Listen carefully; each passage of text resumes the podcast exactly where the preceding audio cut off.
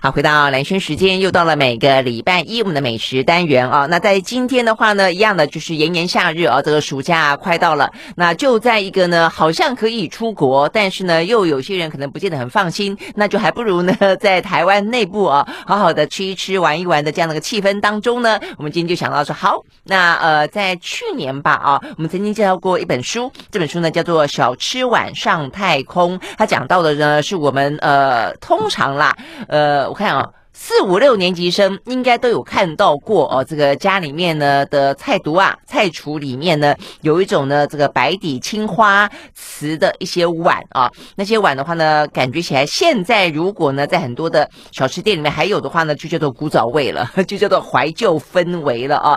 那这些呃碗呢，呃很多都是来自于一个叫做清辉窑啊，这个清水的清，辉是光辉的辉，清辉窑里面所出产的。好，所以呢这。本小吃晚上太空，他曾经介绍过的，就是呢，在介绍清辉窑在台湾的这个陶瓷里面，尤其是呃吃食啊餐饮当中的呃这个陶瓷里面所扮演的角色啊，那里面介绍了很多现在还在用清辉窑的呃这些碗盘的小吃店。啊，所以我刚刚要讲的，就是说我们诶想到当初呢，呃，包子义呢，他在这本书里面介绍了不少哦这样子很可爱的小吃店，还很认真的维护着古早味跟古早碗盘的小吃店。好，所以今天呢就决定呢再邀包子义来跟我们聊一聊，你可以顺便去北中南这些很有名的呃这个呃小吃店里面吃好吃的东西，同样的欣赏一下他们到现在为止还在用的这个清辉窑的一些呃锅碗瓢盆。OK，我们在现。上的邀请到的就是包子义，Hello，包子义早安，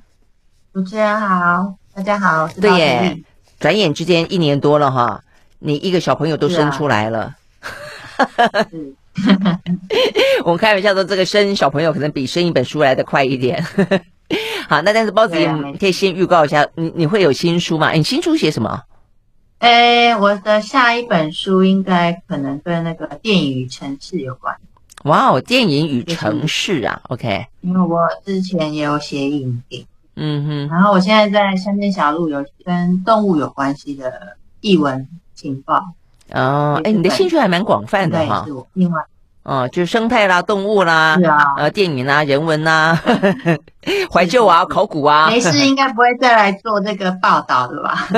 太累啊！但是这个报道其实是很很珍贵的啦，就是说曾经台湾啊这个留下来的一些足迹。因为包子义呢在写这些小吃店的时候呢，可能不只是写小吃店啊，他还写到这个小吃店背后，他整个的呃小吃店所代表的整个台湾的历史的呃整个的轨迹嘛的一些变化。所以呢，呃。呃，如果说上次没有听到我们在聊的话呢，还是可以请这个包子义稍微讲一下这个呃清辉窑啦。这个清辉窑，哎，所以事实上你跟我们讲过，说中间你介绍的这个小吃店，其实有些真的你不去吃，很快的就消失了，对不对？没有错，那个后车头的那个 冈山羊肉，它今年三月，我书里面形容他们是这个羊肉堂姐的神雕侠侣，他们就已经神隐了，他们退正式退休。退休了哦，哎，所以代表是你真的还常常去，对不对？所以你才会知道说他今年退休了。是啊，然后我会固定的去去探望他们一次。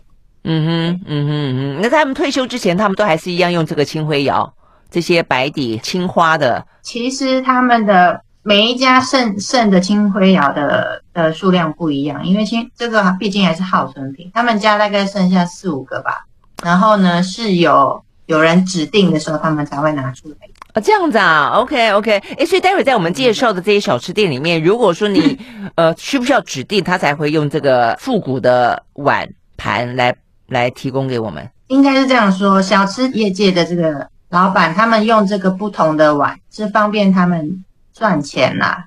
有的三十块，有的四十块，你要在最快的时间内算出说你点了什么。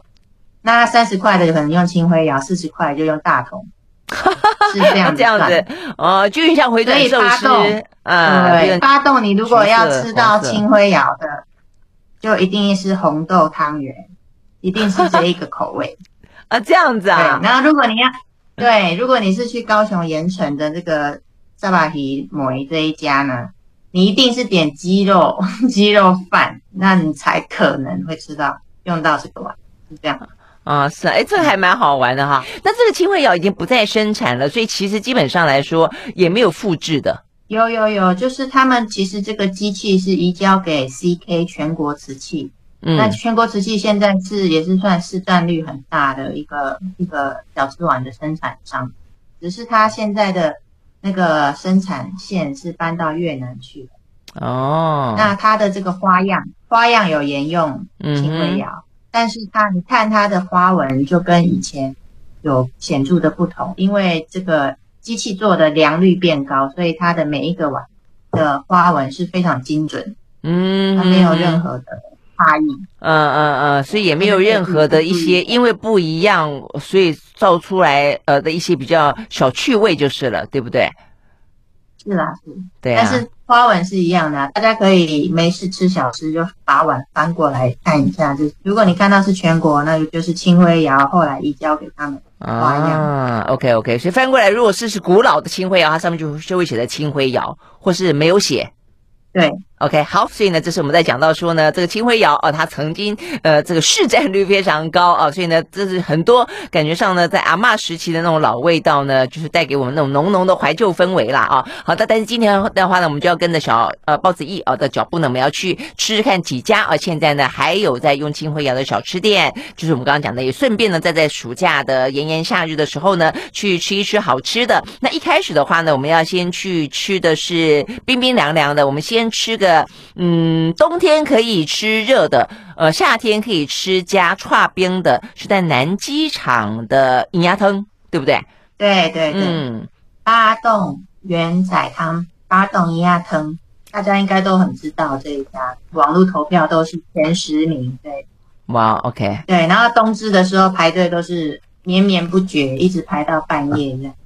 排到半夜。但是呢，夏天是啊是啊，就很夸张，他们的。队伍就是不会断嘛，嗯，但是他们的夏天呢，可以点他们的酒酿的汤圆，他们汤圆是有花生和芝麻，可是你跟他点冰的，他就会拿出碎冰，然后就变成了烧冷冰，汤圆的皮就变得超级 Q，非常非常好。哦，所以它本来是热的，那因为你突然之间加了冰冰块，所以它就突然间急剧的呃冷却，所以那个皮反而就变得更 Q。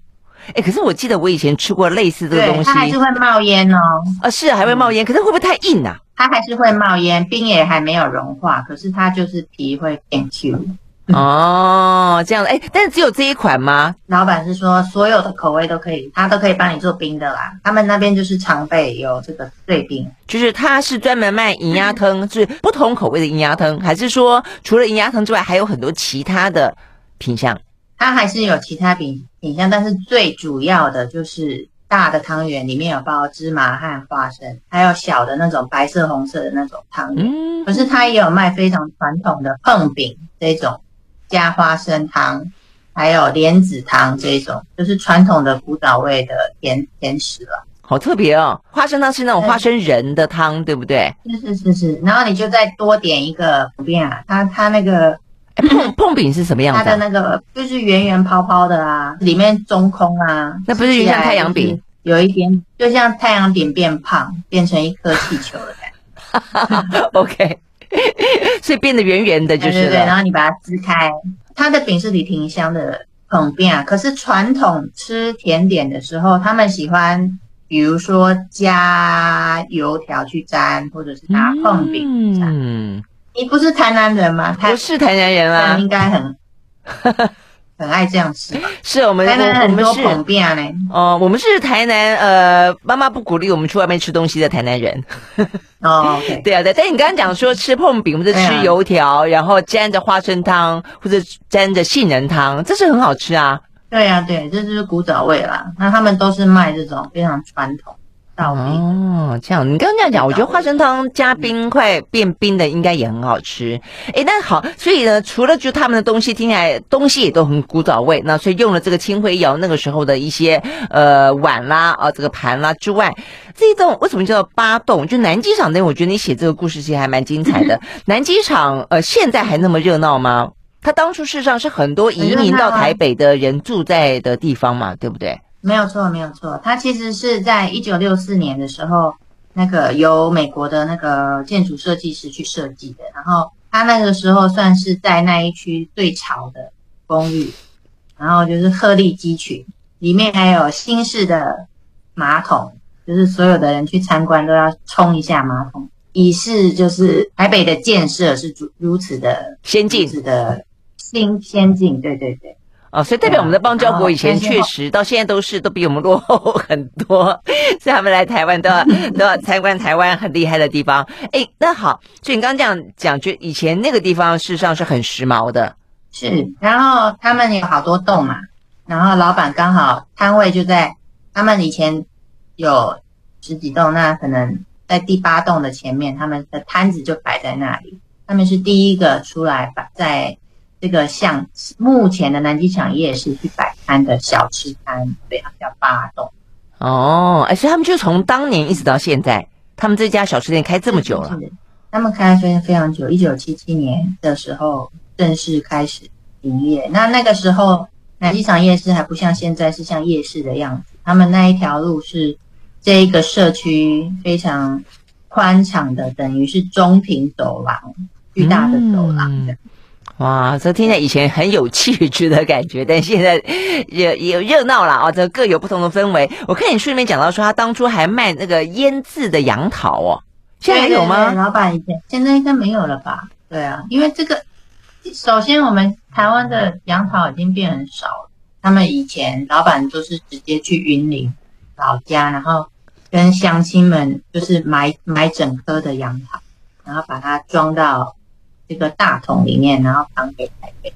那我的书里面有写到很有趣的故事，老板为了要装这些杨桃，他是很厉害的一个汽车的技师，他会他可以拆解和组装车子修理。所以呢，他那个时候为了要装最大容量的杨桃，他就把他的汽车座椅给拆掉，绑了一个国小的椅子在上面。然后呢，就是用非常夸张的一种 DIY 的的车，这种自家轿车车体，然后把非常多的杨桃一年份的载回台北。哇塞！现在自己改装就是了。对对对对。现在应该可能很困难了，但是他们那个年代就是这个弹性空间真的好可惜哦，现在没有他的这个呃从云林运过来的自己腌制的杨桃了，否则看你切起来哇，真的觉得好好吃哦。这这个路边一棵榕树下有这么精彩的老味道。好，我们休息再回来。I like 好，回到兰萱时间，继续和线上邀请到的这个包子义啊来聊天聊呢。这个夏日炎炎，带大家呢去吃好吃的，去北中南走走玩玩看看啊。那一开始我们先吃点可以呃 夏天可以吃冰了啊。就刚才讲到的南机场啊，这个台北的南机场的银鸭汤，事实上它多半是卖冬天热乎乎的。那夏天的时候，你可以让它放剉冰啊，随时可以。但现现在我们要去的这一家是台中，它本来就是冰店，对不对？对。应该是说，他一年四季卖的东西是一模一样。这个问题我也问过老板啊。我夏天去，我还问老板说：“你们现在有没有卖串？”对，冬天的时候问他说：“你有没有卖串冰？”他说：“我们的名字就叫四季春呐、啊。四季春的意思就是说我一年四季卖的东西都是一模模一样样这样子。”哎，我觉得它最特别的是四神冰，一般是四神汤，它是四神冰。四神冰是什么？四神冰呢，里面有绿豆膨大海、薏仁和百合。那比较特别的应该是彭大海吧，这个其实蛮好，蛮好吃的。它的甜汤非常甜，据说就是日治时期这个那个时期的人觉得那样才好吃。可是它的冰品是非常的淡雅的。然后它这个为什么会有彭大海？他说那个战争的时候呢，二战的时候，他的祖父就是以洋菜冻取代椪椪大海什么的。嗯哼，哎，可是我其实我最大的疑惑是彭大海，彭大海我们一般都喝喝彭大海汤，对不对？说它有料哦，彭大海是可以拿来吃的呀。它的那个现场，它的彭大海，因为我们平常就是去唱 KTV 会有彭大海的这种茶嘛。对啊，但你就喝而已，你不会吃它的那个东西嘛。对，可是实际上它里面的那个肉，他们去熬了以后，会变成很像是呃这种。米介于米色和淡褐色之间的交质哦，这样子，难怪你说它跟洋菜可以相互取代，是，就有点像果冻的感觉。对对对，哦，这样子，OK，所以我觉得中间就是一个庞膨大海是特别的，我觉得放百合也蛮特别的耶。是是是，百合也蛮特别，而且我觉得一般的小吃摊比较不会放，可能成本稍微高一点的东西。对，没错，百合不是比较贵一点吗？嗯、对对对、哦、对。然后当然它的它的摊位上面就是旁边有一个小小的玻璃柜，里面就放了这几种东西。那它每个料所有的料都是一点点一点点，然后用完了它会再去取新的，不像现在这种呃就是销量大的那种店面，他们可能。就是全部放在冷藏，那它可能冷藏就会把它的它的那个水分给吸干，那它的配料吃起来会相对的比较干，这样。哦，所以他意思就很很讲究，他觉得那样子会失去它该要有的风味，就是了。对，这个是应该是古早、嗯、早期的做法都是这个样子。嗯哼，嗯哼，OK，所以等于是，所以现在等于是四神汤，但是可以吃到五种料。但它是维持了一些比较古早的做法来让大家去吃，而且这听起来有点中药养生的感觉哈，因为你看薏仁、百合、彭大海，其实都是蛮养生的东西啊。对啊，听起来是还蛮养生的。对，OK，好，现在这四神冰是他们的招牌嘛，对不对？对，应该算是他们的招牌。嗯，OK，那除了四神冰之外呢，还有什么比较好吃的？如果你要吃冰品，它还有三样冰啊。三样冰的话，就是比较一般可以看见，就是花生、红豆和米亚。那它、oh. 对它一样是，那它的剉冰是用那种呃，它上面的电话是只有三码的，就是真的很久以前，那应该是一一九零年代吧。嗯、mm-hmm. 的那个剉冰机剉出来的，然后它就是会把这些料放进去以后，然后从一个很像我们以前。早期的人装会装猪油啊，或者是一些调味料的那种陶瓮里面捞出一勺甜水糖水，嗯，然后最后会浇淋在它的剉冰上面，哦，配着吃，OK，嗯，哎，听起来真的是非常的古早味哈，对对对，它非常特别，其他地方是吃不到这么。神奇的口味的，嗯嗯，它所以它的冰的名字就叫做三样冰哦，所以里面用三样。对，然后三样冰、四神冰这两个是比较特殊的哦。哎，那还有一个四果冰，你说那四果冰是什么？四果冰是早期古早味的人都会把里面有四样四样料的人。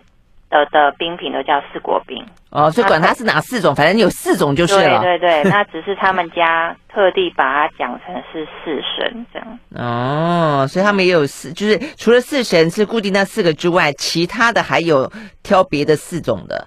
对对对对对。哦，好好玩的。哎，现在人家都买八宝了，他还他还三样冰跟四神冰。好，但是自己家的特色就是了啦，哦，啊，对对对，四四果有蜜凤梨吧？哦，蜜凤梨，对，也应该也是他们家自己做，反正他们就是所有东西都手工，手工都是手工自己做。OK，哎，他们的剉冰是哪一种？是就是古时候的那种剉冰？对啊，就是他们用那种很一一个方块的那种大，还是那种大的方块的一个大冰块。对，然后你知道以前那种剉冰就是剉冰机，就是把那个方方块放到那个夹在那个里面，你要先把它转转转转转起来，然后把这个冰块塞进去，然后再转转转下来，那把它卡住。对，它就是用一个爪冰爪把它抓住这个冰方块，然后就唰唰唰。对对对，小时候去吃冰都要看这个过程，觉得很疗愈。现在真的大概已经看不到了，所以这边还看得到哈。对啊，对啊。哦，那我觉得爸妈可以带小朋友去看一下，看以前我们小时候吃的串片是怎么样子被串出来的。对，然后他们的，反正他们整个就是很像时空凝结的一个博物馆啦。它的器物，它的煮汤圆的那个锅子呢，是其中一个是红铜做的。你现在很少在任何的这个小吃店还看到红铜做的。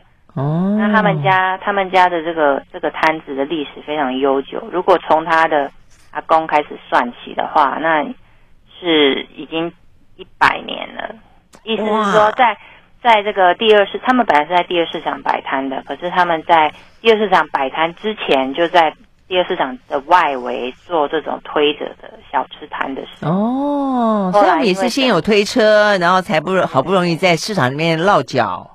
对对，然后他们就把他这个政府把他们这个整顿到市场里面这样子，所以它它有这个红铜的这种呃这种锅具，然后你也可以看到一些石器是非常有历史感，桌椅也是。嗯、那我觉得最特别的应该要去看的应该是你点只要有银亚这个口味的，可能是三三样冰吧，三样冰、四果冰这一些的。因为银亚的时候，他就会表演这个非常传统的，在其他地方很少看到的做银亚的方式。一般我们看到的银亚小汤圆，应该都是已经做好一颗一颗摆在旁边的嘛。对啊，而且它是用一个比较像是嗯，像伞子，就是竹编的一个呃大的那种，我就是扇扇扇扇这样甩它嘛，对不对？那它好像不是。他们的这种做法是最早这个日治时期就有，我在。书里面也有附上一张图，就是对我有看到。对，那个那个时期呢，他们的做银亚的方式呢，是把那个糯米做成糯米脆，就是弄成一坨很像粘粘土一样，这样巴掌可以大，巴掌大的这样的一一一球。然后呢，当他们要去做就给客人吃的时候呢，他就拿这个新鲜的糯米脆，把它揉成长条，然后他就用他的食指。去削这个长条形的糯米条，嗯，然后这个画面是很特别，就是你可以看到他们就是神乎其技，用用他们的手这样哒哒哒哒，然后呢，汤圆就飞进那个汤锅里面，所以他等于是左左手拿着那个搓成长条的糯米条，然后右手的食指就这样搓搓搓搓搓，削削削削削，对，然后非常好吃，它这个汤圆绝对是。跟你一般已经做好，然后放着，最后你要吃的时候丢进去那种汤圆不一样。它这种汤圆超级软。嗯，如果大家有兴趣去吃一下这种可能有上百年历史这种手工艺现场做的这个银亚，那你一定要点跟银亚有关的产品。那你说它在哪里？它在现在还在第二市场吗？没有没有，他们现在就是在自家的走廊上，他们在那个柳川的附近，然后还是非常靠近第二市场，所以如果有兴趣的话，可以逛逛第二市场，然后顺便走过去。他在那个光复路哦，OK，那一带，对，嗯哼嗯哼，是不是也在这个台中公园附近？对，它距离台中公园非常近，它在台中公园的西南角，走个五分钟吧。嗯，对，台湾。台中的历史呢，是从这一代开始发展起来的。起来的，对对。嗯。第二市场以前是卖这个比较高级的食材啦。哦，OK。那现在呢？现在它没落了。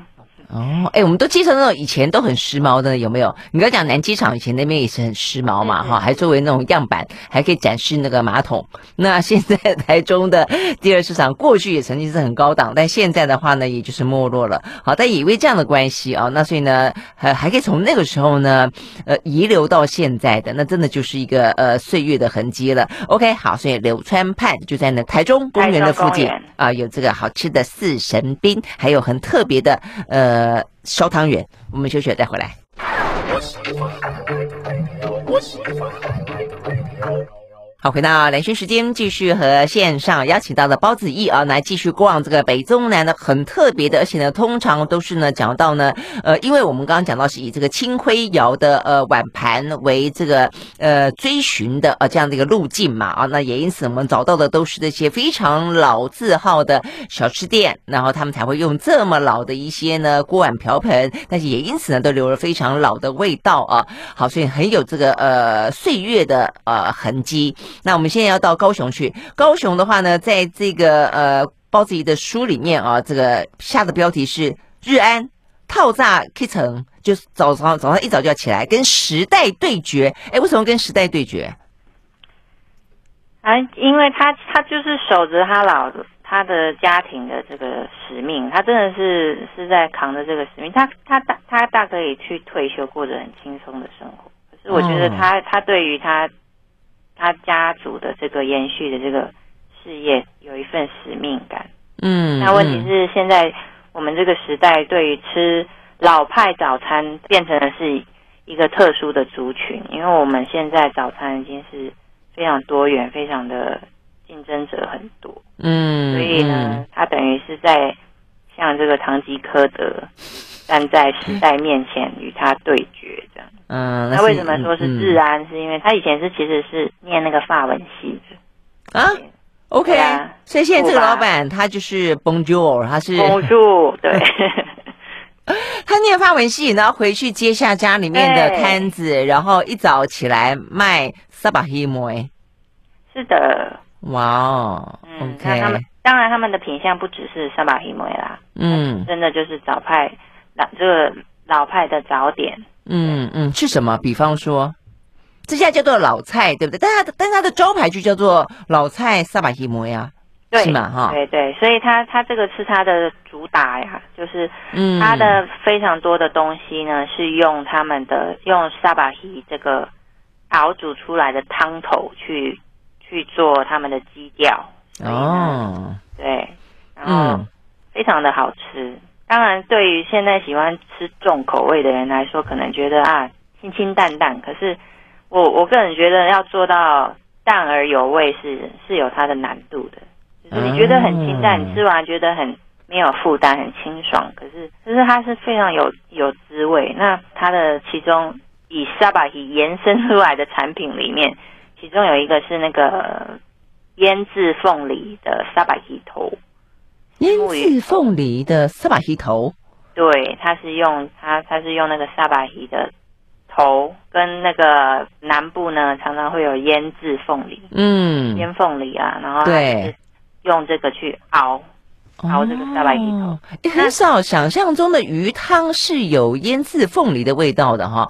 腌凤梨一般会觉得好像要搭鸡才对，放山鸡有没有？对对，可是你去吃，真的非常好吃哎，它那个很清很清淡，有这种酸甜味，可是它并没有很抢戏。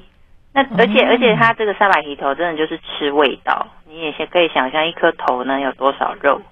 哦，老派吃法，他就是喜欢吃这个头，是哈、哦，哎，这个真的好特别，喜欢蹭蹭蹭就是了，是是是，嗯，而且很难想到有这种酸酸甜甜的鱼汤，它那个不算是汤了，它还有其他的汤，嗯哼，它这个算是就是专门让你去品，就是吃到它的鱼头嘛，对不对？对，鱼头和凤梨的味道，哦，是单单吃鱼头，不是汤哦，哦，这个也真的很特别。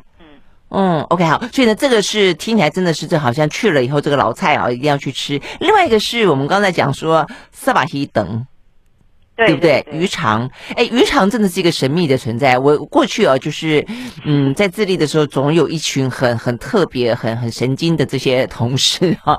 那个写完稿、发完稿之后呢，十一二点，然后的话就。飙飙到台南去，就说要吃虱目鱼肠。说呢，因为这个鱼肠呢 很少，所以呢，如果你不早点去的话呢，一下子一颗一个鱼可以有几个肠啊，所以一下就吃光光了。嗯啊，所以我觉得啊，真的吗？有人在吃虱目鱼肠的？但因为我总是没有办法那么晚或那么早，所以都没吃到。这家有对不对？对，一般人如果可能不清楚为什么虱目鱼肠这么的这么的值得台北人直接飙到台南去吃，是因为呢，它虱目鱼肠它有个特色，就是它一离开鱼的身体，它就是朝着腐败前进。嗯，所以它吃它的黄金期非常的短，嗯，它只有几个小时。也因此呢，你要吃这个东西，一般来说是在台南、高雄，也就是在虱目鱼的。盛产的养殖业的盛产地呢，嗯、你可以吃到最新鲜的呃这个早餐，然后它处理的方式很很高纲啊，嗯，所以呢，这个小吃业者不一定喜欢去做这个很多老饕心目中的这个暗黑料理，嗯嗯，对，珍修，对，小吃业界的这个这这个暗黑料理，然后他们觉得很好的，我我个人以前没有吃，但是。自从吃了这家，我觉得真的是非常的好吃。它有做两种口味，欸、一种是煎的，就是煎石木鱼肠。哦，煎的呢，你吃起来就是它非常的有油香，就是很像在吃这个鹅肝酱的感觉。哦，这样子。哦，它的卖相非常的恐怖，就是很丑，就是很黑，很黑很油。然后一般人你如果不知道这是什么，你就会觉得说这是什么玩意儿。然后。它还有虱目鱼肠的汤，那虱目鱼肠汤又是完全的另外一种风味，然后它就是汤头也是虱目鱼做出来的，然后非常的清爽可口，然后但是一样卖相也是很可怕，你这个鱼肠一一捞就很像电话线一样，这样捞卷卷的吗？就是会有点 QQ，像泡面一样，但是很好吃哦。哎，好吧，哎，你这个、你这个、你你这样形容，跟我想象中的完全不一样。因为我从年轻就听说这个虱目鱼肠，但是我虽然没有吃到，我以为它是白白的、短短的。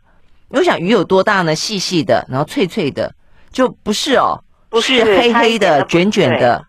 它就是卷卷的弄，就是一一球这样子，然后球。那但是因为它，你如果做成汤，做成汤的话，嗯、它就不会像煎的一样会，就是还是维持这样一球一球的样子。那做成汤的话，它就会稍微有点散开这样。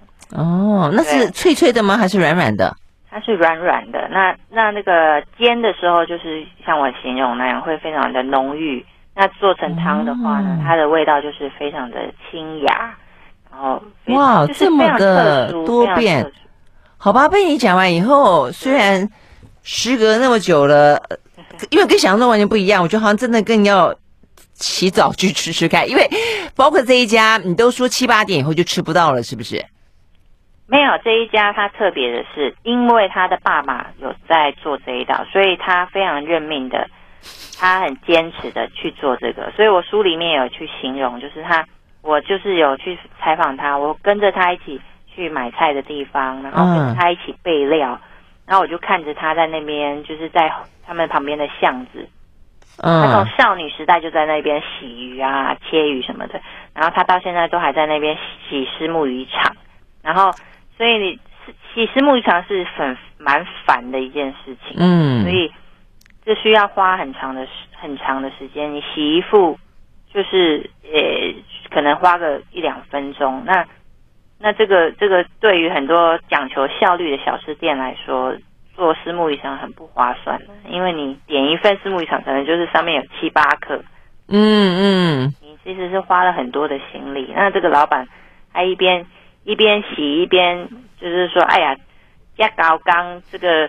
不爱做啊，真的是没有什么赚头。可是他每天起床还是会，还是做，对，还是会做这个。这一家很特别，是他下的买的料是还蛮够的。他不会像有些小吃店，他可能就做做意思，然后你七八点就吃不到，他可能到十一点都还会有。哦，哦，但听起来就是中午以前就是了。对，中午以前。哦，OK，好，在中午前有机会。OK，好，那这个地方在哪里？在盐点啊，也是一样。以前高雄曾经很热闹的地方。是是是，它就在那个大沟顶啦，大沟顶。哦，大沟顶。所以这样讲，应该问的话，大家就知道了，就是了。对，大沟顶就是大家一定知道这个盐城当年最繁华，有点像是。台北早年的西门町的概念哦，这么热闹的地方，大家要去买这个舶来品啊，或者是最最时尚、最新颖的东西的时候呢，嗯、都会去。那他们家就在这个大沟顶的旁边。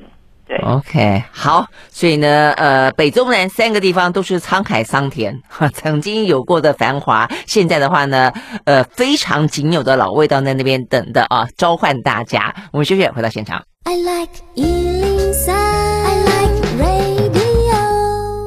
回到兰萱时间，继续和线上邀请到的包子义来聊天啊。好，跟着包子义的呃这个足迹啊，我们呢做了一个时光穿梭之旅啊，真的是还难得还在啊。你真的不晓得哪一天他就会决定收起来了，呃，所以我觉得听起来真的是很珍奇啊。那我们绕了一圈之后，再回到台北，最后的话呢，如果说你还想想想去看看。这个碗的话，我们最后要讲的是这本书里面要介绍一家五金行，我觉得还蛮特别的。好，所以呢，呃，在台北的这家叫做金生号，是呃声音的声金声号，他现在还卖吗？还卖这个呃青灰窑的碗吗？当然是没有啊，青灰窑已经在上个世纪停产了，所以已经流到市面上，应该大部分都流出去了。那金声号还有。一些些可能是金生浩做的东西，可是他像、哦、他并不是不是他没有再写上青灰窑，因为青灰窑后来呢也有发展出一些其他的不同款式，不是小吃碗的东西。嗯哼，嗯哼，那这个曾经有卖过，呃，这个青灰窑的金生号，我看你这个拍了一些照片，那所以它等于是虽然没有在卖了，但是他自己还留存了一些很特别的早年的这些锅碗瓢盆，对不对？因为我看到有个汤匙，好几个，怎么看起来像是有一种有一种衣服或者包包都有一种图案，就是像老报纸嘛？对对对，对它这个汤匙怎么也也像老报纸啊？对它这个它的汤匙。就是我的书里面有有显示的这个这个汤匙上面有报纸包着，那是他们家是最早是做这个日本进口瓷器。那个一九六三年的时候，台北遭遇了这个台风的风灾，然后他们家的有大概就是非常巨量的这个瓷器呢，都都被水淹过了。所以呢，这些报纸都是日本的报纸。那时候日本送货来没有这个保丽龙啊什么的，都是用报纸去防撞。那这些报纸呢，哦、就包住了汤匙，然后就紧紧粘住，很难抠下来啊！是这样子，所以它不是图案，它是真的日本的报纸包着汤匙，对，只是抠不下来了。对，就是一些历史的，这真的就是活历史啊！真的是可以看得出来，当初的日本报纸他们在报什么新闻就是了。真的真的，然后上面还可以，就是我的摄影当时还努力的去翻那个。这个它的版头到底是写是哪一年的？结果呢？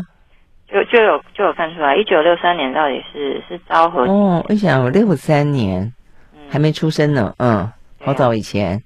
啊、OK，所以这些东西如果去挖宝，请这个老板拿出来给我们呃瞧一瞧，有可能吗？应该是可以吧。是哈。老板不一定会卖，但是呢，他还是有库存一些些的。那真的。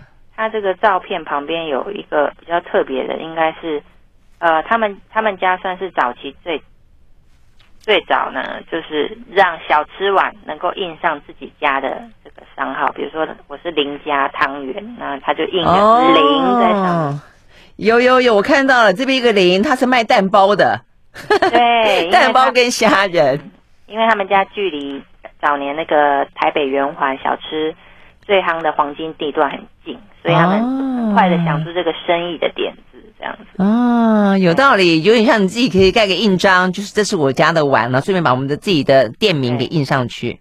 是是是是啊，OK，好好玩啊，好，所以这些呢都是我们呢呃这个不管是各行各业，所以呢在美食餐饮界也是有走过的曾经。好，所以有兴趣的朋友的话呢，今年暑假可以做个怀旧之旅，也顺便吃吃呢很难得的好味道。好，非常谢谢包子义接我们的访问哦，嗯，好，谢谢，谢谢，拜拜。拜拜。